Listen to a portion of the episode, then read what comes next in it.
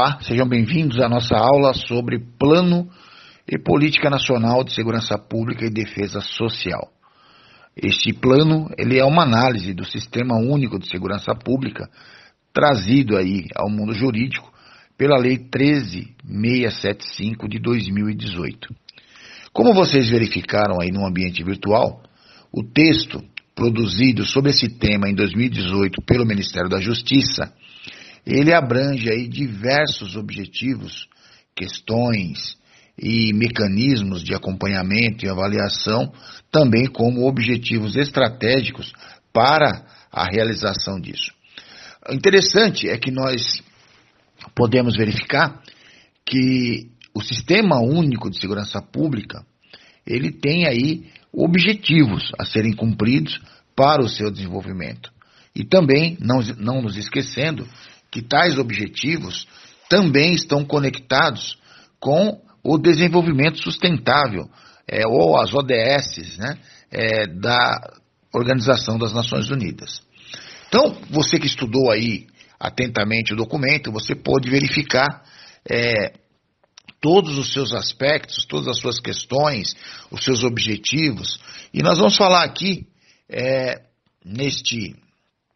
áudio, sobre a questão é, do, de alguns objetivos, ou pelo menos os principais objetivos. Né, o objetivo 1 um deste plano é reduzir os homicídios e outros crimes violentos e letais. Há de se concordar de que os crimes violentos, principalmente os de homicídios, eles são aí os que lideram o ranking, né, juntamente com a questão do latrocínio, do roubo é, e do furto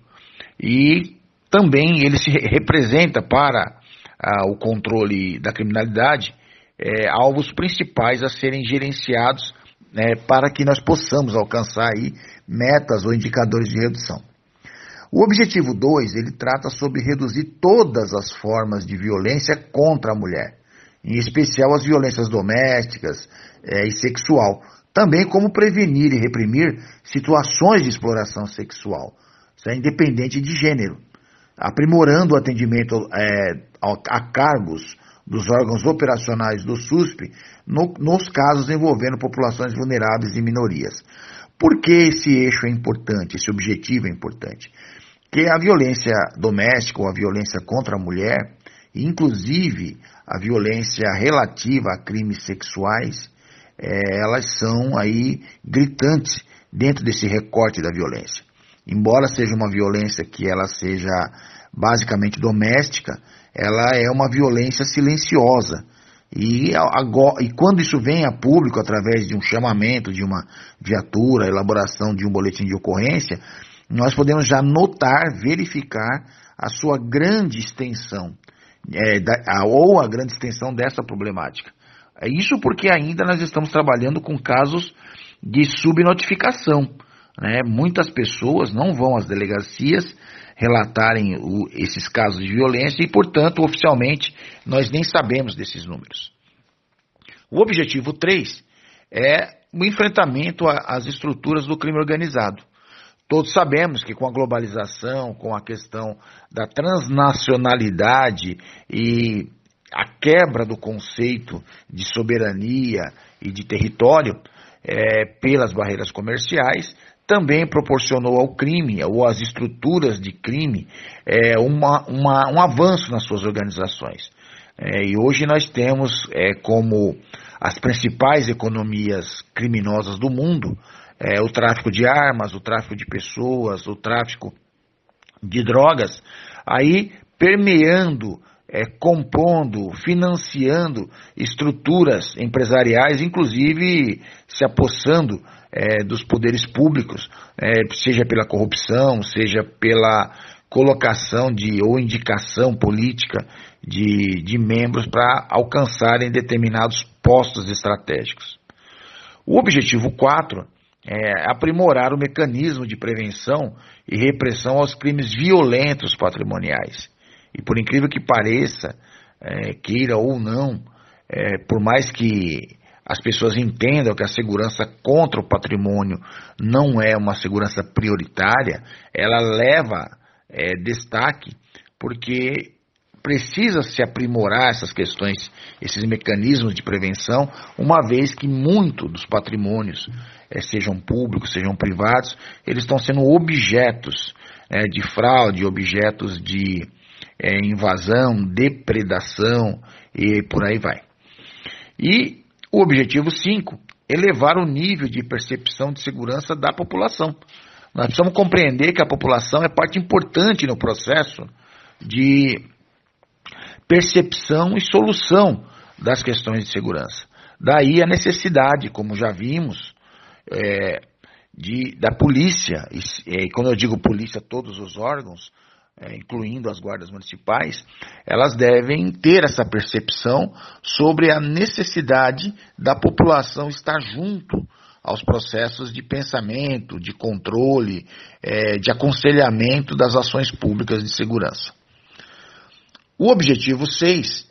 ele fala sobre fortalecer a atuação dos municípios nas ações de prevenção ao crime e à violência, sobretudo mediante ações de reorganização urbanística e de defesa social. Aí aponta o objetivo 6 é, para um direcionamento importante, estratégico, para as guardas municipais, assim também como aponta as competências específicas da Lei 13.022 de 2014, aponta o livro azul das guardas municipais, direcionando as guardas municipais para um objetivo estratégico de grande importância. O objetivo 8, é, ele fala sobre fortalecer o aparato de segurança e aumentar o controle de divisas, fronteiras, portos e aeroportos. Todos sabemos é, que o Brasil, pela sua extensão territorial, tanto em, em termos de fronteira seca quanto em termos de fronteira molhada,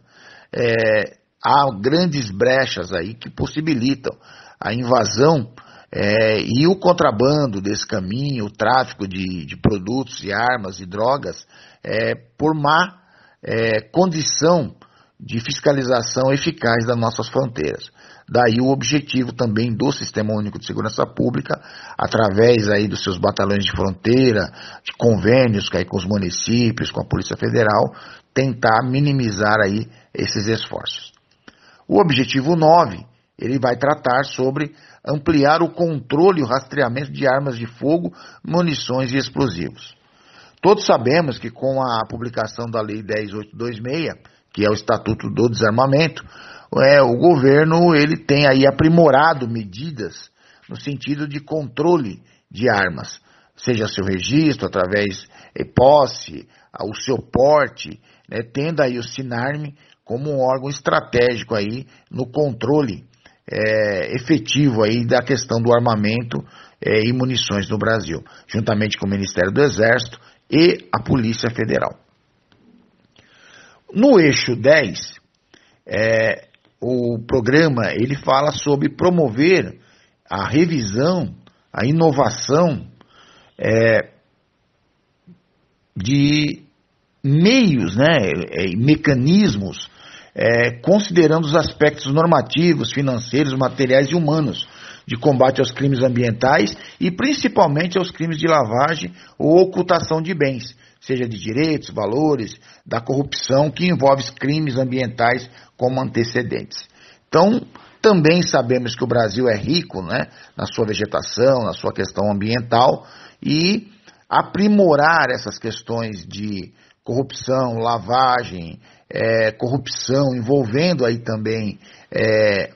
os crimes ambientais como antecedentes, deve ser objeto de grande preocupação, uma vez que há interesse internacional, né, tanto para o tráfico de, de sementes, tráfico de mudas e de fauna e da, e da, da flora em geral, né, por outros países né, que praticam aí a, a que nós chamamos de espionagem biológica ou, espi, ou espionagem é, ambiental.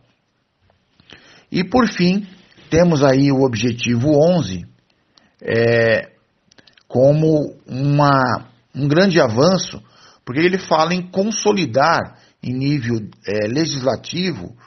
fontes contínuas, previsíveis e suficientes de financiamento das ações de segurança pública e regular por meio de modelos científicos, a sua utilização. Esse é um ponto importante,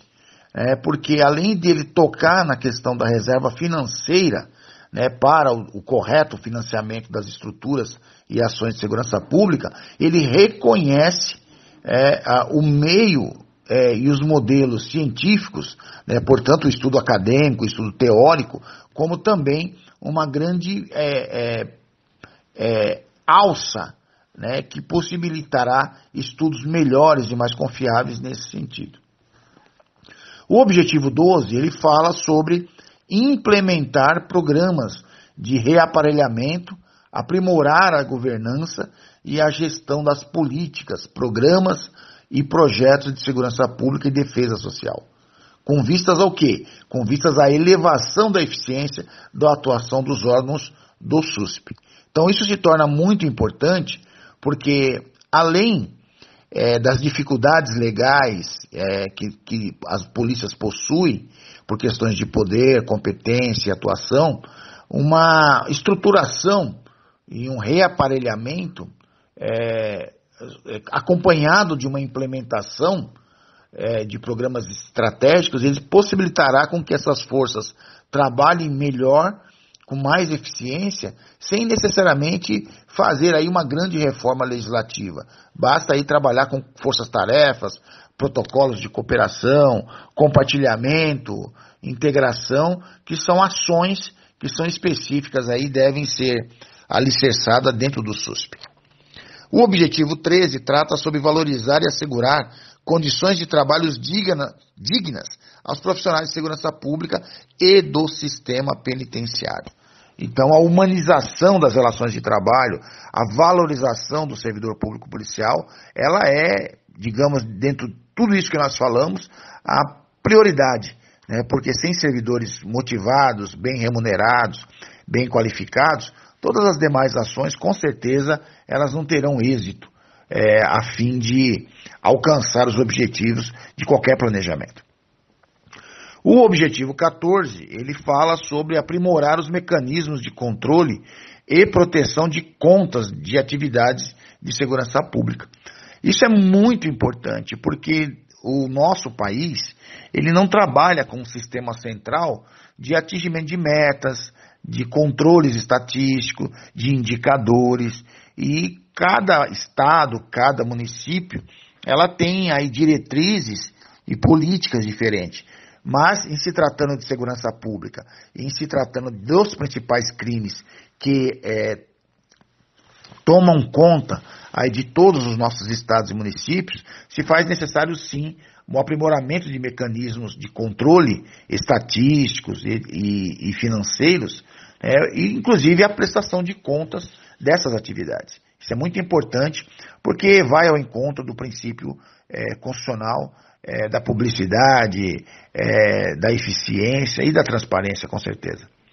E, e finalmente, o objetivo 15 ele estabelece é, as políticas, programas de aparelhamento adequado ao que? A aprimorar procedimentos voltados à prevenção de situações de emergência e desastres é, seja nas ações de, de bombeiro, de defesa civil, de resgate, se faz necessário que o Brasil, por suas carências, por sua topografia e por suas condições aí geográficas e geológicas,